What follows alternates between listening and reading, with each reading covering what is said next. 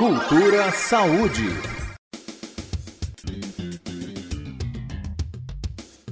Olá, eu sou Greta Noira e este é o Interprograma Cultura Saúde, nosso momento de reflexão sobre a saúde do nosso corpo. Lembrando que o programa Cultura Saúde vai ao ar toda quarta-feira, às três da tarde, com reprise às sextas-feiras, às sete da manhã. Hoje, ao meu lado, na apresentação e produção, está Breno Castelo Branco.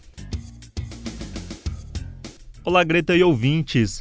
Eu sou Breno Castelo Branco e nesta edição do Cultura Saúde o assunto é escorpião, um animal peçonhento que tem causado muitos transtornos aos moradores do Distrito Federal. Vamos saber o que significa um animal peçonhento com a médica Adriana Melo Barroto. É, são todos aqueles animais que têm, ah, na realidade, veneno ou peçonha na sua composição e têm a capacidade de inocular. Então, são animais caracterizados por possuir, possuírem eh, glândulas especializadas que produzem secreto veneno e têm um poder de inoculação, né? ou seja, por uma quelícera, por um agulhão, por uma presa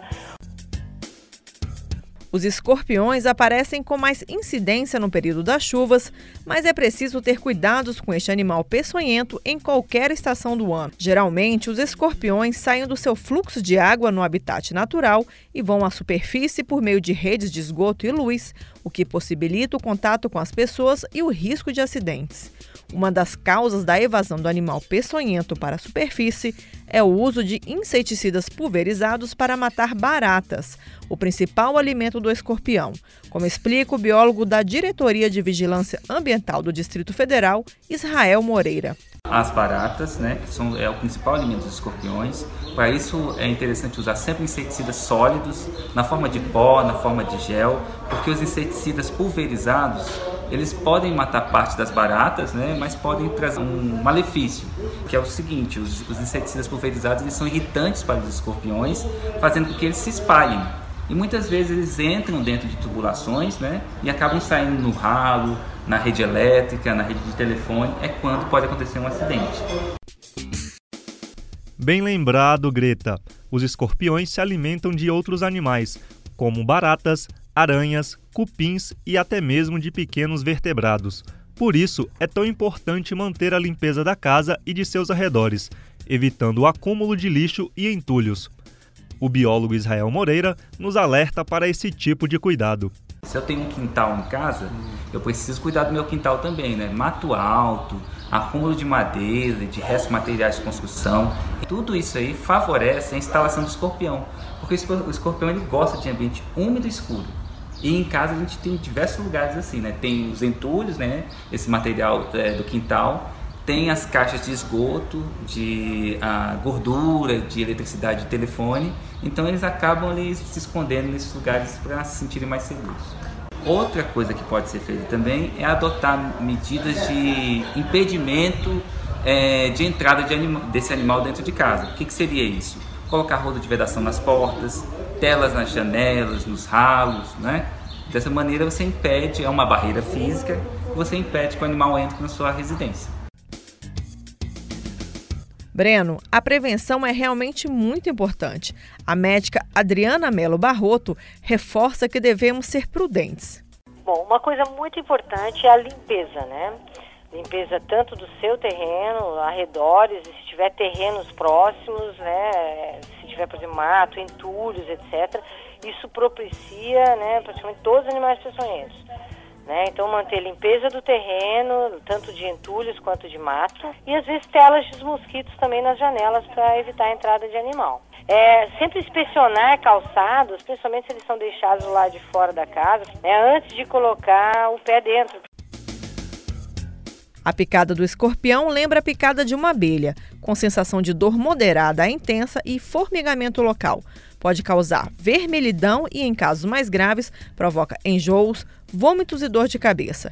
A médica Adriana Melo Barroto orienta como proceder em caso de picada de escorpião. Primeira coisa, lavar o local com água e sabão para evitar o risco de uma infecção. Porque quando o animal tem contato, ele pode fazer uma lesão na pele, furar a pele. Então, lavar o local com água e sabão. Pode, o indivíduo pode beber água, né, não em grande quantidade, mas pode beber água normal. Ele se dirigir a uma unidade de saúde mais próxima. No DF, a espécie mais comum é o escorpião amarelo. Estes escorpiões medem de 5 a 7 centímetros e apresentam coloração amarela. Esta espécie não possui machos e a sua reprodução acontece a partir de um óvulo. O biólogo da Diretoria de Vigilância Ambiental do DF, Israel Moreira, esclarece mais sobre o assunto. Existem várias espécies no, no, no, cerrado, mas no ambiente urbano existe uma espécie que se adaptou muito bem a viver perto da gente, que é o Títio cerulatus, né, que é o escorpião amarelo. Esse está adaptado junto, junto da gente, né? Outros não, são mais restritos ao, ao cerrado, em áreas mais preservadas. E dessas espécies que são restritas ao cerrado, tem algumas que são mais perigosas também, tem outras menos perigosas. Mas ah, o escorpião amarelo, ele é perigoso pelo fato de estar sempre mais perto da gente e ter um veneno realmente potente. Então, e, e isso faz dele um grande perigo.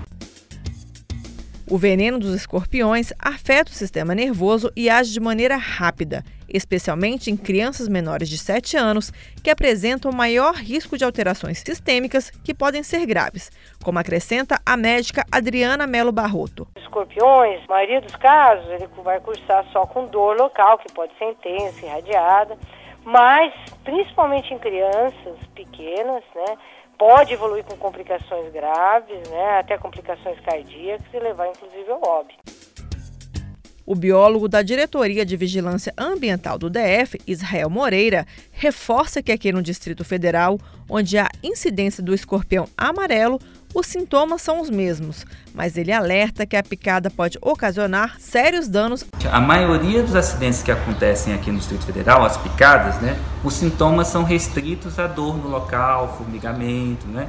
Em algumas situações, esses sintomas podem é, piorar, né, envolvendo outros sistemas do corpo, né? Aumenta o batimento cardíaco, né? É, aumento é, vômitos, né? E aí torna é um sinal de que a situação está mais séria. Em pacientes com sintomas mais graves, é necessário o uso do soro antiescorpiônico, prescrito pelo médico para cortar o efeito do veneno no organismo. Neste caso, também é feita a hidratação com soro fisiológico na veia e o paciente é observado por um período até os sintomas terem desaparecido mas na maioria dos casos não é necessário o uso do soro, como reforça o biólogo Israel Moreira. Não necessariamente a pessoa vai receber o soro, o médico vai avaliar a extensão dos sintomas, né? E dessa maneira verificar se administra ou não o soro contra o veneno do escorpião. Sempre que aparecer um escorpião ou outro tipo de animal peçonhento, é importante comunicar à vigilância ambiental. Uma equipe da vigilância visita o local onde o escorpião apareceu, faz uma vistoria e aponta medidas protetivas para que não haja nova ocorrência do animal. No Distrito Federal, a visita pode ser agendada pelo número 2017 1344. Repetindo, 2017 1344. Esta foi mais uma edição do Interprograma Cultura Saúde, que tratou sobre os escorpiões. Eu fico por aqui e espero vocês na próxima semana. A produção deste Cultura Saúde contou com informações do Ministério da Saúde e da Secretaria de Saúde do Distrito Federal. Lembrando que o Cultura Saúde vai ao ar toda quarta-feira, às três da tarde, com reprise nas sextas-feiras, bem cedinho, às sete da manhã. Você também pode nos ajudar a fazer os próximos programas. Envie a sua sugestão de pauta para o e-mail jornalismo.culturafm@gmail.com. Até o nosso próximo encontro. Cultura Saúde.